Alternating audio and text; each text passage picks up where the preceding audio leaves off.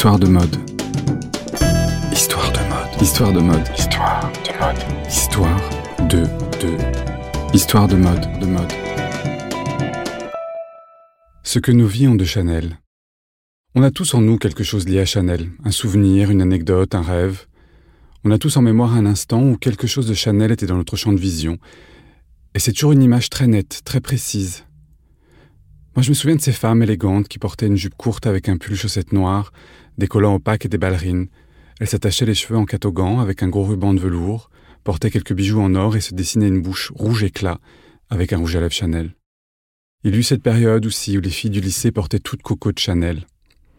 C'est un parfum oriental, épicé et sucré, un peu dans la lignée d'un opium. Ça sentait très bon, leur allait très bien d'ailleurs. C'étaient les filles cool du lycée. Elles étaient très maquillées, habillées comme leur mère en noir. C'était une époque où les filles s'habillaient comme leur mère. Beaucoup d'entre elles portaient les accessoires de maroquinerie siglés Moschino, avec de grosses lettres en or amovibles. Mais je pense que si elles avaient eu les moyens, elles auraient porté les chaînes en or de taille, tressées de cuir et au bout desquelles pendait une médaille avec le profil de mademoiselle Chanel. C'était l'époque où Lagerfeld avait rendu Chanel pop, où toutes les top modèles portaient des vestes en tweed rose pâle et les accessoires siglés en énorme. C'était ostentatoire, too much, bien too much, mais il y avait quelque chose d'irrévérencieux qui se révélait assez drôle en fait. La Garfeld s'amusait, et nous avec, quand Saint-Laurent, bien que respecté, paraissait dépassé ou du moins compassé. Je me souviens que les filles cool du lycée portaient leurs bottes Harley Davidson noires avec des jupes courtes comme mademoiselle, exactement comme mademoiselle Chanel. Je ne sais pas si elle savait, si elle l'imitait, si elle mesurait la liberté, la force de caractère qu'il avait fallu à une femme, dans les années 60, pour assortir son tailleur avec des bottes de moto, à une époque où les femmes ne portaient que des escarpins et marchaient à petits pas. La force qu'il fallait pour une femme d'assumer à ce point sa liberté, soit la capacité de dire je pars où je veux, quand je veux et comme je veux. Car le message derrière ces bottes était bien celui-là même si en réalité, elle ne se déplaçait qu'en Cadillac avec chauffeur. Ce côté rêve américain d'ailleurs était assez charmant. C'est aux Américains que Chanel doit le succès de son retour en 54. Elle a 71 ans, revient de Suisse où elle s'était fait oublier après la Seconde Guerre mondiale.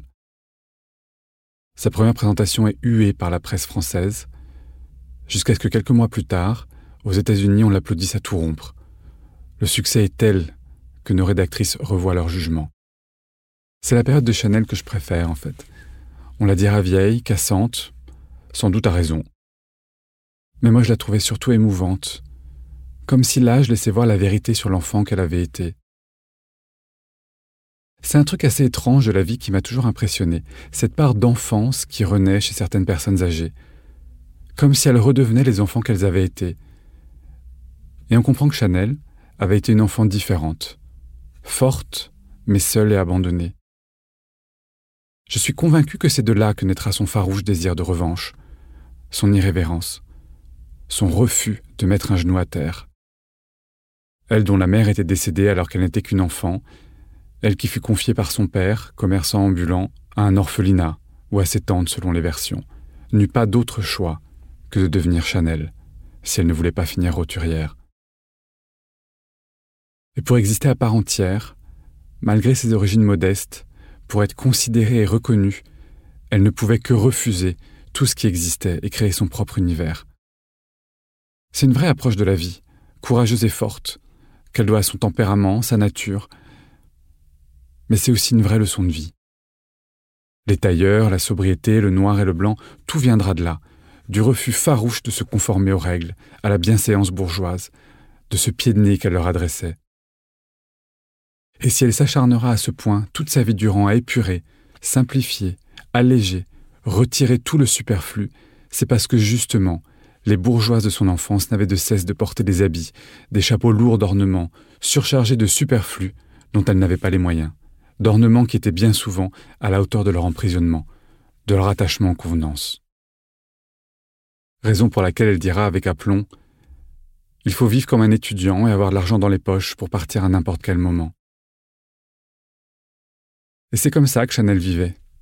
Chanel avait bien une chambre à la néorite, mais une chambre d'étudiante justement. Pas celle que l'on croit, pas la suite qui donnait sur la place Vendôme, qu'elle n'occupera en réalité que jusqu'à la Seconde Guerre mondiale. Ensuite, lorsque les nazis réquisitionnèrent le palace, le directeur, M. Ritz, à la demande de sa femme, intervint pour obtenir que mademoiselle puisse rester.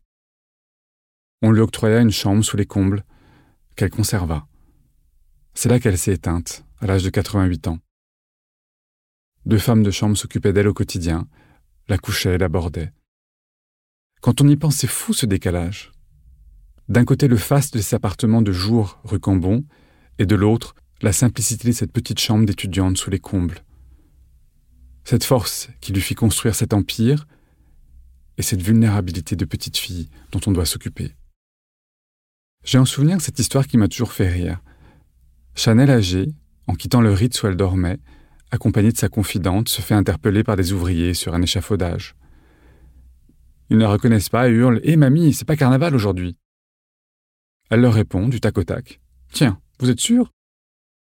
Puis, quelques pas plus loin, se tourne vers Lilou Marquand, qui est également en charge de ses relations avec la presse, et lui dit Tu aurais quand même pu me dire que ce n'était pas carnaval aujourd'hui. Il faut dire que Chanel était très maquillée. Elle a la peau très blanche, elle n'hésite pas sur le blush pour avoir bonne mine. Elle est également très parfumée. Elle s'asperge de parfum entre chaque couche de vêtements. Contrairement à ce qu'on peut imaginer, elle ne porte pas le numéro 5, mais le numéro 1 qui est réservé à son usage exclusif.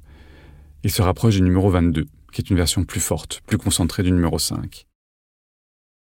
Elle qui expliquait si joliment à ses clientes qu'il fallait qu'un parfum les précède et laisse un souvenir après leur départ, savait déjà l'importance de ce qu'on appelle aujourd'hui une signature olfactive. Elle qui disait Une femme sans parfum n'a pas d'avenir, savait de quoi elle parlait. Je repense aux filles cool du lycée dont les effluves de coco flottaient encore longtemps après leur passage dans les couloirs. J'adorais les filles cool du lycée. Elles avaient un an de plus que moi, étaient dans la classe au-dessus, ce qui à l'époque paraissait immense, mais elles m'appréciaient, sans doute parce que j'étais différent des autres garçons. Et étrangement, elles qui paraissaient si dures de l'extérieur, si cassantes, dans l'intimité étaient très tendres.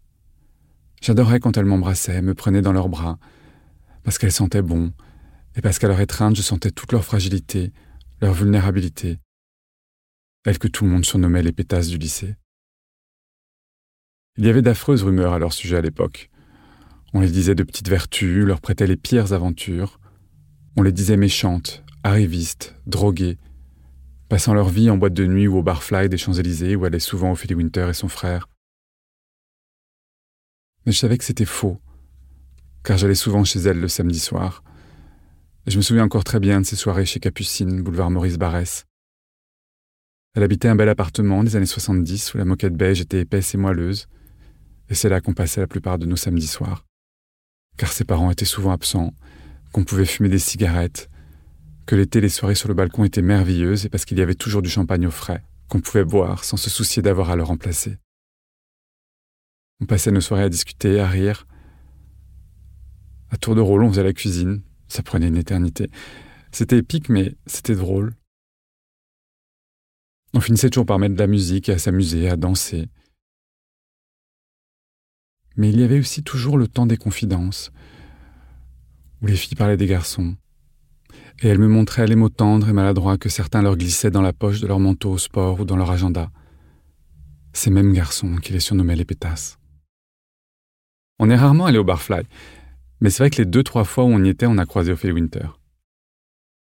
Et je me souviens m'être demandé pourquoi le ballet de l'amour était biaisé par l'orgueil qui conduisait aux pires médisances. Pourquoi l'orgueil rendait les sentiments inavouables Bien évidemment, derrière tout ça, il y a encore des schémas ancestraux abjects qui semblent inlassablement se répéter. Et en même temps, je réalise que l'attachement de ces filles à Chanel n'était peut-être pas si anodin que ça, Beaucoup d'entre elles collaient des images de la marque avec les top modèles, et notamment celle d'Inès de la Fressange pour le parfum coco en couverture de leur cahier. Mais certaines avaient aussi des cartes postales de mademoiselle, en noir et blanc, dans leur agenda. On disait des filles cool du lycée qu'elles étaient futiles. Les profs levaient les yeux au ciel lorsqu'ils voyaient les photos de Chanel en couverture de leur classeur, mais moi je les trouvais bien condescendants, car je savais que derrière ces images il y avait une femme qui fut, à sa façon une des principales révolutionnaires du XXe siècle. Et aucune des filles, malgré les sarcasmes, n'a jamais retiré ces images de ses affaires. Aucune des filles n'a jamais mis un genou à terre. Et je revois encore Inès de la Fressange dans cette pub pour le parfum coco, courant à travers Paris, pressée, désinvolte, irrévérencieuse, mais aussi impeccable que chic. Il ne pouvait y avoir meilleur modèle qu'Inès incarnant joyeusement la liberté et le courage de mademoiselle Chanel. Et je suis heureux que les filles de mon adolescence aient toutes eu quelque chose de Chanel dans leur vie, car je sais qu'elles le portent encore en elles aujourd'hui.